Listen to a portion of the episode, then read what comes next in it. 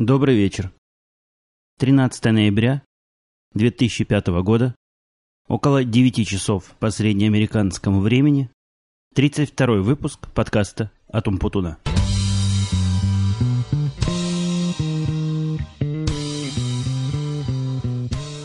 Итак, у нас сегодня опять комплексный дуальный выпуск, и Дима в гостях. Дима, скажи здравствуй. Здравствуйте, дорогие радиослушатели. У тебя голос сегодня больной, ты после тяжело перенесенной болезни еще не очухался. Вчера я вообще не мог разговаривать. Ну, видишь, мы дождались нашего звездного часа, когда ты хоть как-то можешь разговаривать. А, и хоть что-то могу сказать. Ну, это, Я- это что-то зависит от того, сколько ты выпил? Да, мыслей много, но пока они заперты в голове, их надо отпереть. А вот ты знаешь, меня спросили, кстати, в одном подкасте, про тот, который мы с тобой вместе записали, прямо два человека синхронно задали вопрос, а почему мы, собственно, в пьяном виде всегда записываем подкасты вдвоем? А Тут очень много вопросов. Почему в пьяном виде или почему вдвоем? Ну, видимо, почему в пьяном виде? Это была основная часть вопроса. А вот потому, а японцы, кстати, между прочим, у них даже принято на деловых совещаниях, где обсуждаются важные вопросы, они обязательно выпивают, потому что японцы, скажем, если не выпьют, они вообще сидят молча, даже на деловом совещании. Ну, они типа стесняются, что ли? Ну, у них такая традиция, они вот, им, да, стесняются, у них так принято. Ну, я, я ответил, что я могу и в трезвом состоянии говорить, а ты, чтобы язык развязался, тебе надо как следует напоить. А уж я не могу в такой ситуации трезвым оставаться. Как тебе такая гипотеза? Правильная гипотеза. Близкая к истине. Совершенно верно.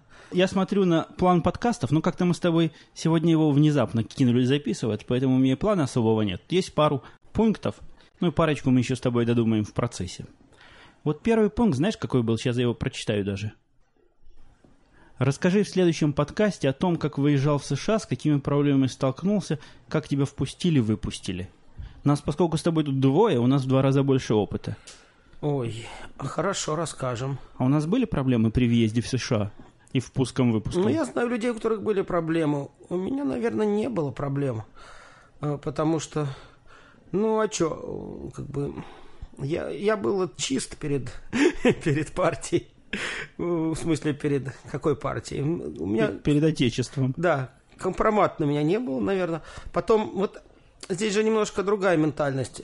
Э, Как бы нужно прийти в посольство, хорошо одетым, вежливым, не, не, не, не- не, ругаться с этими, с представителями посольства. Вот тут у меня один знакомый, например, он...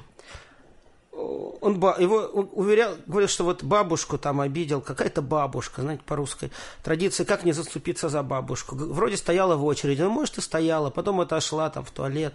А представитель посольства сказал, что она там не стояла, а он пошел рубашку на груди рвать, вот бабушка стояла. В результате бабушку пропустили, а его нет. А он за визой, что ли, стоял? Да, да, за визой. Ну, не надо рвать на груди, ну, даже если бабушка, ну, потому что, ну, даже если она еще раз постоит в очереди, ну, ну, ну, ну, не знаю, ну, это же не очередь за хлебом в блокадном Ленинграде. Ну, То есть надо вежливо так, обязательно с улыбкой говорить, хорошо одетым, не, не, не, не приходить это самое. А я, а я, честно говоря, не помню, чтобы я особо хорошо одевался. Ты меня, видимо, не подготовил. У нас, надо вам сказать, Дима был первооткрыватель всех этих вещей, а я уж по его инструкции, поэтому его, его данные более оригинальны. Я, по-моему, приходил, как по жизни ходил. Пришел, папа поговорил с этим самым по-английски, с послом. О, ты по-английски умел говорить? Ну, немножко так, конечно, плоховато, но А- умел. А, а я с ними на иврите разговаривал. Ну, все равно, ну, в общем, так. И, и, в общем, результат такой же оказался.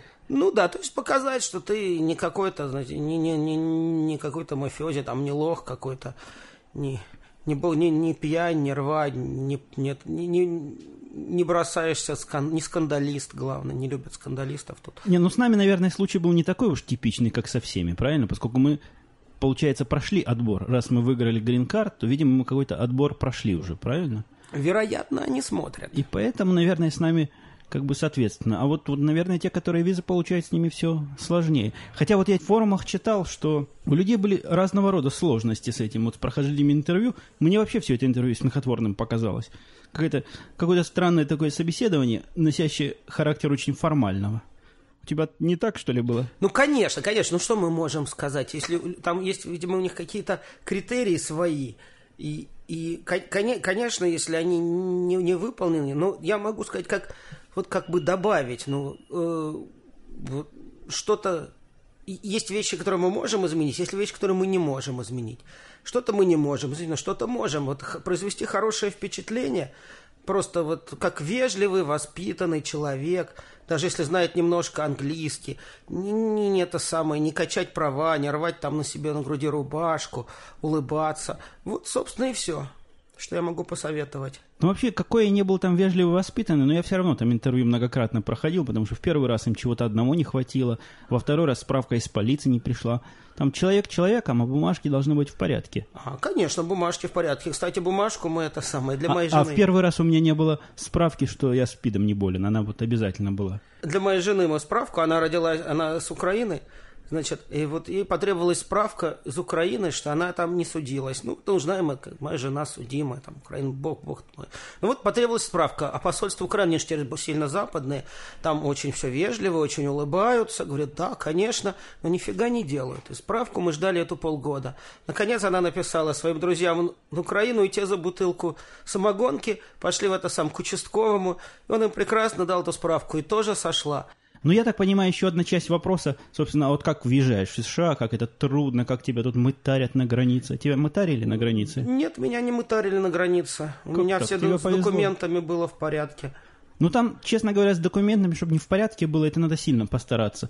Там все документы дают в запечатанном конверте, вот нам давали, да? Угу. И его как не положено особо и открывать. Не, не мытарили. Абсолютно все быстро, все. Ну, не быстро, но все, так бы, вопросов ко мне не было, вот чтобы меня. Не, а у нас было, знаешь, как странно, мы когда мы летели в Чикаго через Нью-Йорк, и к нашему удивлению нас в Нью-Йорке прямо вот на таможне повязали, и повели в специальную комнату, которая производила тяжелое впечатление, потому что там еще одна тетка сидела за нами в очереди в наручниках. Ну, повязали, это сильно сказано. Просто вас повели в комнату для, для таких... Где... Ну, ну, ну, специально выделенный человек сказал нам строго, пройдите за нами, это я даже понял, и провел нас в комнату, где мы сидели, ждали офицера. Сказали, сейчас придет офицер. Ну, ну строго. Офицер здесь, кстати, любой, любой служащий называется офицером. Так ну, что... Не, ну, а тетка, представь, сидит, сидит, сидит тетка в наручниках рядом в очереди. Да, я понимаю, у вас были неприятные впечатления. Ну, сама процедура оказалась весьма простой. Мы его, правда, минут 15 ждали, потом он с нас быстренько снял отпечатки пальцев, там буквально минуты на две на каждого потратил, и сказал там «добро пожаловать в Америку». У нас вообще был офицер религиозный еврей в Кипе, тоже сказал «добро пожаловать в Америку». Ну, видно было, что он как бы к нам относится достаточно благожелательно. То есть можно сказать, что вот с проблемами при въезде мы не сталкивались. Я не помню. Нет, если проблем. есть все документы, какие проблемы? Э, хотя какие там вообще ну, я знал людей, у которых были проблемы, но я не знаю, в чем были их проблемы. Я думаю, что у них что-то с документами было не в порядке. Угу. В принципе, если уж ты получил визу, так что ж, въезжай. Ну да, и все наши родственники, которые в гости приезжали, тоже особыми особыми сложностями не страдали здесь. Так что... Получить, да, пол, пол, пол, когда мы действительно ходят слухи, что получить непросто. Вот мне кажется, большинство слухов про сложности вот и про злостность вот этих, как это называется, агентство, которое по иностранцам, раньше АНС называлось, да? Или... Ну да. А сейчас оно как-то по-другому, на Б называется, да? Не помню, не знаю. Его как-то переименовали. Так связаны они в основном с слухами и не со слухами, наверное, с историями, которые рассказывают вот, вот наши нелегальные соотечественники. Конечно. У них действительно вот сложно. Мне, кстати, однажды приходил часов, наверное, 6 утра, позвонили в дверь, и по дверью стоял такой очень толстый, здоровый полицейский с бляхой на пузе, а рядом с ним какой-то мужик с таким неприятным лицом, было видно, что он главный в этой компании. И они искали какого-то нелегального иммигранта, который там пять лет назад проживал по моему адресу. Ну, что странно, сейчас же тут миллионы нелегальных иммигрантов в Америке, и, в общем, живут, и даже никто их не ищет. Вот этого, вот этого конкретно искали. Я даже вынес все письма, которые у меня были, на, на странные имена, но они сказали, нет, письма не подходят, но если вот придет на такое-то человека письмо, обязательно нам сообщите. Правда, телефона не оставили. Ну, тоже такой формальный подход. Выполнили формальности и все. А так у нас еще есть какое с тобой ограничение? Нам с тобой у нас с тобой типа прописки, правильно есть? Нет, это не прописка. Это а значит, что, что это у тебя есть, ты еще не гражданин. Ну, когда ты такой давний гражданин, что вообще атас. А когда ты не был еще гражданином? Да, ну было, да. Не, ну я не хвастаюсь, я просто вот уточняю. Я люблю точность, как уч- бывший ученый. ну да, как бы ты должен форма писать о своем месте, когда ты меняешь адрес, должен писать им. Вот если ты этот, у тебя грин-карт, ты должен сообщать о своем адресе. И даже, в принципе, по закону должен ее всегда носить в кармане. Конечно, этого никто не делает. А я все время ее в кошельке ношу. Ни разу в жизни никто не спросил. Меня тоже за эти три с половиной года никто не спрашивал. Не спросит, я тебе вообще, вообще, когда на тебя смотрят, это последнее, что в голову приходит, что ты иностранец, потому что иностранцев, в общем-то, мало. А таких людей, которые плохо говорят по-английски, много. Тем более, что люди мы, в общем-то, как бы не последние, и одеты прилично. Последняя мысль, которая придет в голову... Спро- спросить грин-карт. Спросить грин-карт. не, нам... не, ну не скажи, когда мы ездили в Канаду, ты помнишь, там надо было предъявлять Ну так за, за граница все-таки, ты едешь за границу. Ну, все, Если... равно, все равно какая-то прикольная заграница, да, была?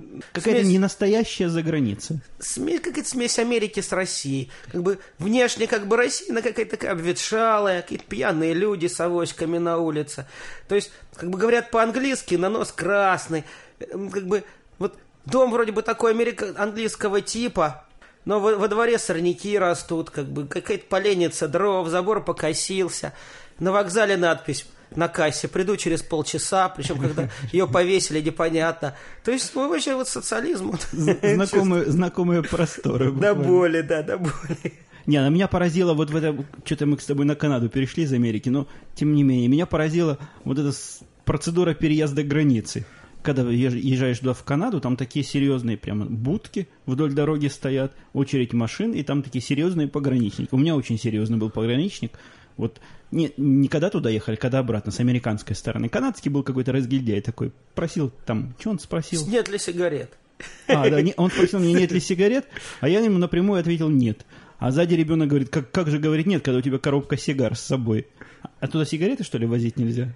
Да ну, ну что-то, не знаю, какие-то ограничения на ввоз сигарет и алкоголя, там, не знаю, может, если ты целый багажник везешь для продажи. Ну, признаюсь честно, я вез одну коробку сигар в количестве 24 штук. Надо, я думаю, пропустили бы, даже если бы я сказал правду. Надо им что-то спросить. Ну, нельзя же ничего не спросить вообще. Ну, обратно зато какой серьезный был Обратно очень строгий. Да, американский очень строгий. Вы что там делали? Какие вы сувениры везете обратно? Неужели ничего не везете? Прям так, ну, даже непонятно, какие правильные ответы было давать. Ну, ничего, по-моему, надо было сказать, что правильные ответы. Да я правду все сказал. Говорю, нет, были три дня, ничего не везем.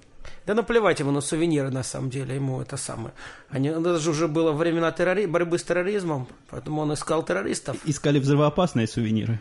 Ну, в общем, да, они так сразу очень строгими стали. Как бы все, все тут...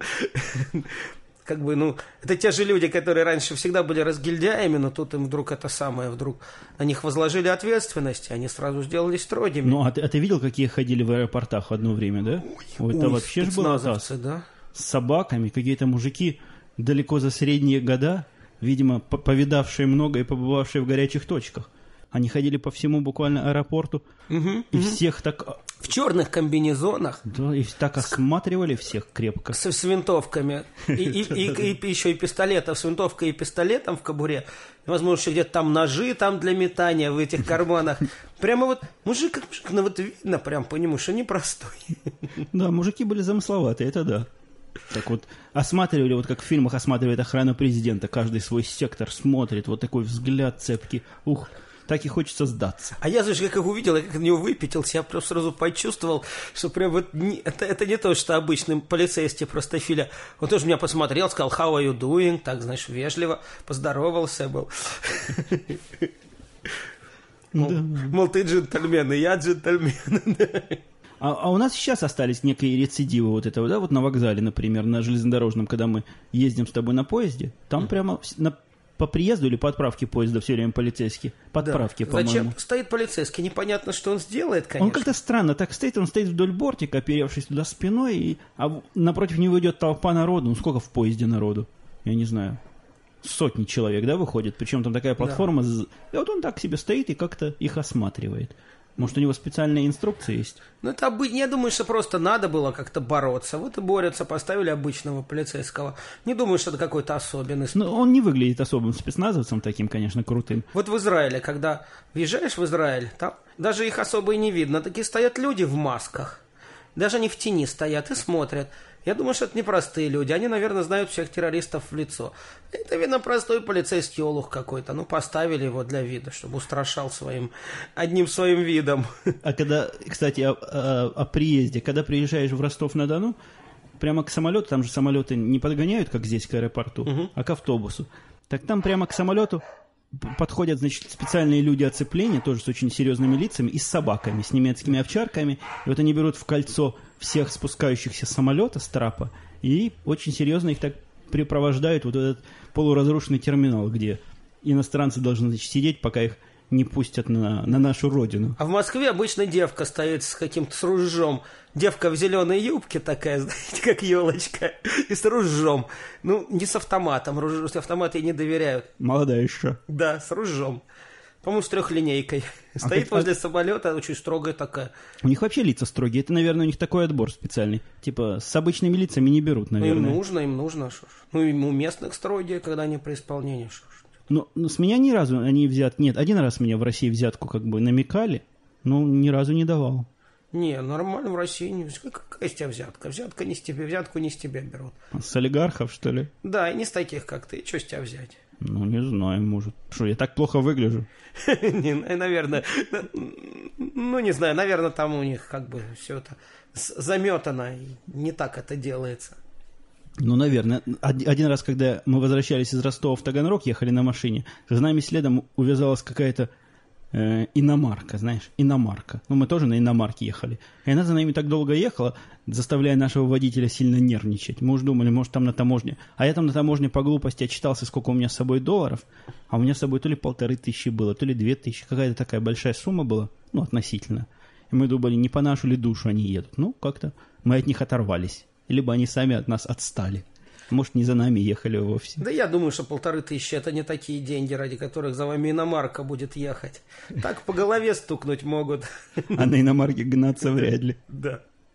Понятно. Ну, я думаю, мы осветили тему. Да. Какие еще вопросы есть? Кто как визжал. А вот вопросов больше нет, а есть, знаешь, какая тема? Вот то, о чем я с тобой говорил сегодня, я ее назвал у себя в шоу-нотсах «Исследование хобби и странные ответы». Как тебе эта тема? Хорошая тема. Сейчас я вам зачитаю одно письмо. А международное положение затронем? Затронем. Сразу за этим. Надо, значит, по нарастанию. Пришло нам э, буквально вчера письмо, я его сразу прочитавши, это письмо мгновенно скопировал как есть вот в этой вики, в котором я веду шоу-ноцы и заметки для следующих выпусков. Письмо звучало вот таким вот незамысловатым образом. Его Элейн написала, сейчас я вам его зачитаю. Значит, так, так, так, как оно начиналось. Дорогие все. Это я вам перевожу прямо в живом эфире, поэтому может коряво быть. Как вы знаете, я подготавливаю очередную вечеринку нашей компании и хочу ее сделать особой и специальной, чтобы она сильно отличалась от предыдущих лет. Но надо сказать, это мои уже слова. В предыдущие года, сколько я помню, она была всегда одинаковая, и друг от друга эти вечеринки ничем не отличались, и были такие типичные новогодние пати. Вот теперь она хочет ее сделать специальной. И вот она пишет дальше. В этом году я требую, подчеркиваю слово требую, чтобы вы послали мне список ваших интересов, хобби до 15 ноября. Восклицательный знак. Если ваша супруга или гость, ну гость, значит, там супруга, любовник, любовница, приходит вместе с вами на вечеринку, обязательно включите его и ее интересы и хобби. Спасибо. Вот такое письмо прислала Элейна, которое я в прошлый раз тоже говорил. Ну, помните, да, которая строить всех любит. Ну, я как-то на него вообще внимания не обратил, но очередная, на мой взгляд, глупость и такая опциональная вещь, хотя восклицательных знаков полно, но тут же пришел ответ. Ответ пришел, я вам его зачитаю. Написал его Адриан, один из наших работников, молодой такой, мы про него в прошлый раз говорили, в таком э, сексуально-юмористическом контексте. Кто десятый выпуск не слышал, послушайте, поймете, о чем я. Адриан написал следующее – Мою, жен, мою жену зовут Мишель. Мишель очень любит смотреть такой-то канал телевидения и такой-то канал телевидения и особенно наслаждается теми выпусками, где рассказывается про декорацию дома и двора. Мы оба очень любим ходить по природе, путешествовать, танцевать латинскую музыку. Я еще очень люблю катание на роликах и карате. Спасибо, Адриан. Я вот это письмо получил, я его тоже, конечно, сразу скопировал, а мне показалось поначалу каким-то, ну, приколом. Оно вообще звучит тебе, Дима, как прикол, это письмо? У нас все смеялись, но я вот, вот единственное, я не понял, почему смеются. Человек честно ответил, вот постарался честно ответить. Ну, ты видишь, это, это явно не прикол. Это человек честно ответил. Ну, ну, не странно ли тебе это? Ну, ты понимаешь, речь-то идет о вечеринке, а не каком-то социологическом вопросе. Вот кому, извините, важно, что он катается на роликах и любит карате в контексте нашей будущей вечеринки? Ну, ну конечно, конечно. Ну, но с другой стороны, человек попытался честно ответить. А вот чтобы, может, чтобы отвязались, не, не знаю. ну я когда это письмо прочитал, я сразу подумал, вот, думаю, какое у них чувство юмора есть. А это, по-моему, это не юмор. Не юмор, не это юмор. Это не юмор, правильно? Нет, так и есть. Потому что, почему это не юмор, я понял, потому что сразу следом за ним наш простодушный Патрик написал тоже подобное письмо, вкратце, что он типа Адриана тоже любит, значит, медленную ходьбу вдоль озера Мичиган по упавшим осенним листьям. Ты видал, как пишет? Он романтик просто какой-то. Он также любит дешевые украшения, ну, недорогие украшения. Угу. Значит, он тут сложная такая фраза. Он, короче, любит заглядывать в душу камня. Ну, видимо, камня того, который на этих недорогих украшениях. Ну, это такие незамысловатые люди. А и, а вот и, и, ради, сегодня... и радиация Луны, под, под, под лунной радиацией, проявляется вся, вся их, под лунным светом проявляется вся их прелесть. Ага. Этих недорогих украшений. Ну круто, да. Круто. Ну, простые, незамысловатые люди. Говорю, вот Бажена сегодня пришла и издевалась. Говорит, а я, говорит, люблю случайный секс, говорит, люблю секс на лестнице, секс на стуле, секс на работе. Ну, как... вот так ну, вот. Что, Бажена, видно, наш человек. Да, наш человек. Но, с другой стороны, видно, что у нее вот нет вот этой искренности. Не, ну это какая-то, по-моему, какая-то простота, которая хуже воровства, нет? Ну, почему ж хуже знаю, не знаю. Ко мне, кстати, Элейн сегодня приходила специально в кабинет и очень строго мне сказала, чтобы я немедленно изложил вот тут сразу все свои хобби и хобби своей жены. Я как-то замялся, не знаю, чего искать. Так она мне начала подсказывать. Ну, говорит, наверное, ты любишь ездить на машине. Я говорю, люблю. Она говорит, наверное, ты любишь программировать на компьютере. Я говорю, ой, люблю. А жена твоя любит? Я говорю, нет, жена не любит. Она говорит, а что жена любит? прямо в тупик меня поставила такими вопросами. Я в следующий раз, знаешь, чего я скажу? Хочу эксперимент такой провести. Скажу, что эти вопросы нарушают мою privacy, я бы не хотел на них отвечать. Вот так вот, вот человеку в лицо плюнуть, так можно сказать. Ну, я как аккуратненько скажу, что мне кажется, что эти вопросы затрагивают мою личную жизнь. Я не понимаю. Я, я ее честно спрашивал, зачем это надо? Я говорю, Элэйн, зачем тебе это надо? Каким образом отразится то, что я люблю ездить на машине на нашей вечеринке? Она на это загадочно улыбнулась сказала, поживем, увидим. У нас будет такая вечеринка, что ого-го. Ну, будет какой-нибудь вопрос, наверное. А тут я, знаешь, ее обидел невольно. И говорю, да-да. Но я думал, наоборот, ей как бы польститься. Типа рассказать, какие плохие раньше вечеринки были, а какая сейчас будет хорошая. Я говорю, да-да, я уже был на трех вечеринках, и все они были одинаковые. А эти же три вечеринки она готовила. Она говорит, нет, что ты, они все были очень разные. Каждая была индивидуальна. Я подготовкой занималась там чуть ли не два месяца до вечеринки. Ну, на мой взгляд, они были абсолютно одинаковые. Ты видел разницу? Ну, ты знаешь, действительно очень трудно подготовить что-нибудь интересное. Я пытался несколько раз, я знаю. Так что, извини, вполне извинительно. Ну, извинительно, но что кричать о том, какая вечеринка продвинутая и, и, и подготовленная получается. Ну, ладно, бог с ним. Вот такая вот ситуевина. Дай какой-нибудь комментарий, а то один я говорил. Ну, тема такая тебе близкая. Почему? Я про Бажену рассказал. Да. А как там Карл и, и, и Павел на это среагировали? Ты же там с ними сидел. Они что-то смеялись по поводу этого Андриановского. Э, ну, они тоже понимают, а то я даже испугался поначалу, когда это письмо получил. Думаю, неужели я настолько их не понимал? И вот, вот, вот так они вот серьезно себя ведут? Ну, ты знаешь, я тоже хотел и честно ответить, потому что когда требуют, ну, ответишь что-нибудь, чтобы отвязались. Ну, а как она уж будет это использовать, это ее проблемы. Ну, не, ну, я, уже не, я как-то проигнорировал пока. Она меня тоже поймала, говорит, какие хобби. Я говорю, ой, почему? Ой, говорю, у меня такие хобби. Говорю, такие хобби. Говорит, Неприлично говорить. Говорю, их трудно будет там реализовать. Я говорю, вот на лыжах люблю кататься. Ну, не смогу же я там кататься на лыжах, она сказала. В банкетном зале. Да-да, то что-то посмотрим там, так такого типа. Может, насыпем искусственного снега? Не, она, она сегодня так загадочно улыбалась, что я, я даже с трудом себе представляю, что она такое может придумать, которое наши все интересы покроет. Да глупость как какая-нибудь. Как, понятно, что какую-то глупость, но Ну, Я думаю, все выльется в какой-то конкурс в результате. конечно. По интересам какой-нибудь. Конечно. Пять. Так а как в доме отдыха? Но с другой стороны, а чего ты ожидаешь? Да я ничего не ожидаю. Собрались бы, поели бы, выпили. Вот если бы еще напитки были получше, вообще цены не было этому мероприятию. Ну, и все, и разошлись. Чего там еще? А вот я все как бы хочу, чтобы меня посадили за стол к начальству. За, столе, за столом у начальства практически все лысые. А вот за столом... А я единственный лысый, который сидит за столом у молодежи. И прям вот разговаривать с ними действительно не о чем. Ну, так, вот такой дурдом. В прошлом году два часа обсуждали пиво. Причем пиво-то они пьют какую-то такую дрянь, что даже обсуждать тут нечего. А за- у начальства все-таки люди поумнее, там какой-то был разговор. Но я по должности за стол к начальству не попадаю. А Елейн, засранка, себя посадила к начальству. Хотя, Да-да-да, она, она сидела с- по одну, по правую руку от меня сидела Ким, а по левую руку, значит, сидела Элейн. да-да, хотя по уму, конечно, она бы вполне лучше бы пиво обсуждала. Вот. Это было бы действительно больше по теме. Ну ничего, буду страдать, сидеть за столом с молодежью. Может, с ней поговорить предварительно?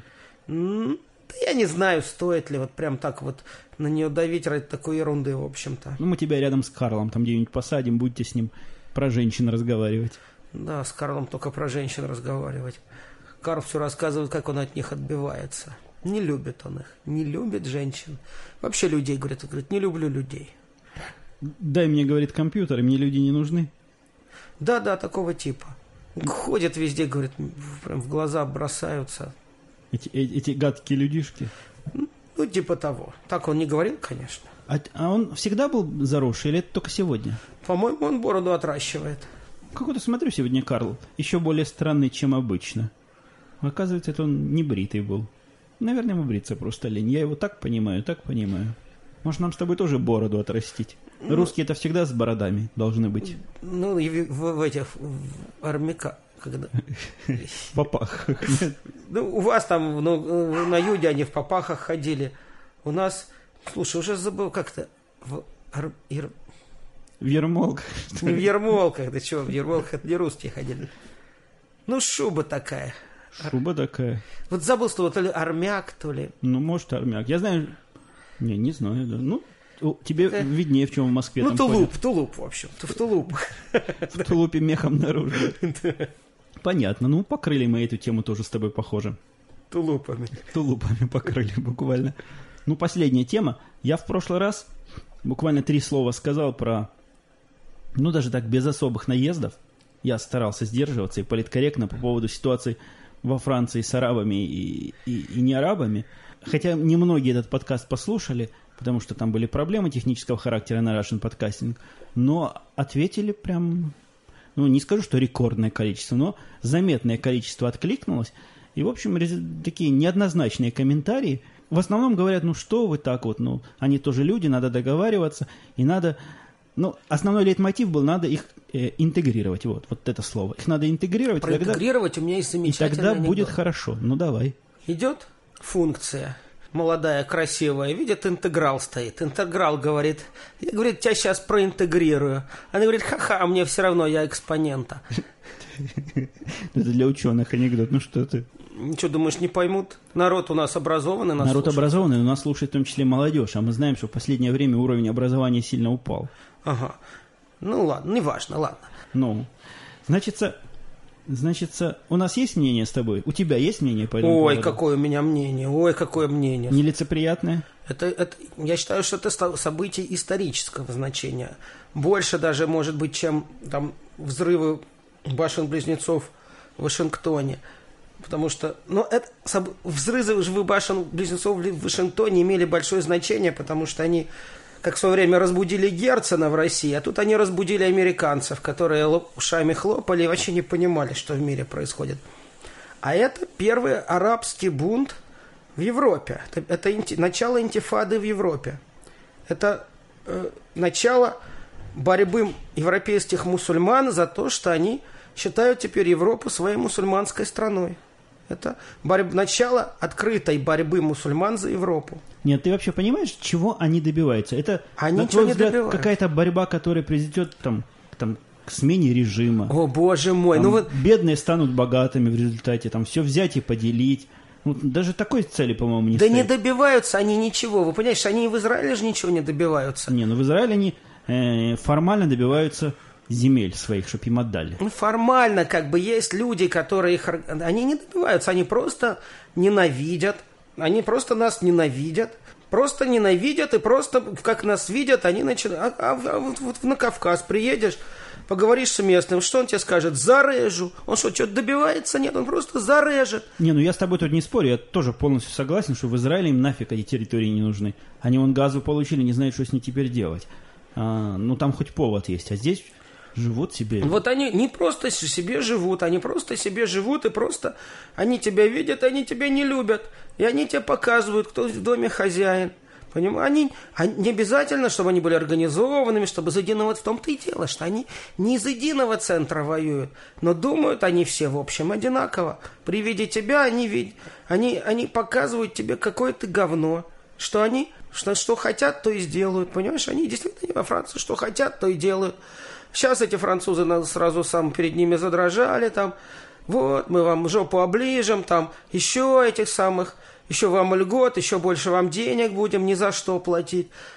А мы, мы вам все равно, а мы все равно зарежу, понимаешь, все равно зарежу. Ну вообще надо сказать, вот наша местная проблема, у нас сейчас нет проблемы с арабами, правильно здесь? Еще их достаточно мало, ну, Их, много. их мало, и, и было, было время, когда они часто мелькали, сейчас их мало видно, правильно?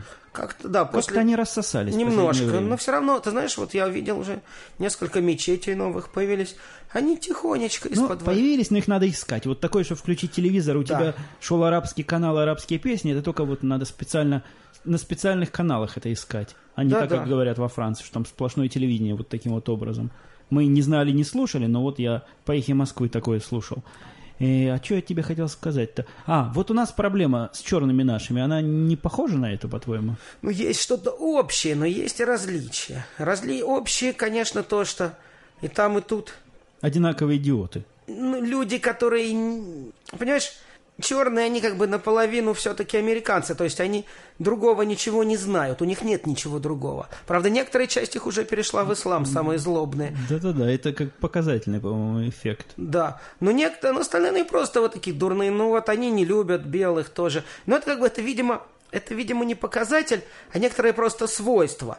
А, но принципиально это, ну, все равно их как-то еще можно, потому что они все-таки... Не, ну они явно не хотят нас превратить в Африку, по-моему, не? Или хотят? Вот черные. Не, не, хо- Не они- хотят. Ну, мы более Как- Как-то, по-моему, они такими категориями даже не мыслят. не мыслят, они просто денег хотят. Вот к ним, пожалуй, еще применимы там какие-то социальные, хотя я не хочу сказать, что их здесь кто-то угнетает, ну просто они козлы.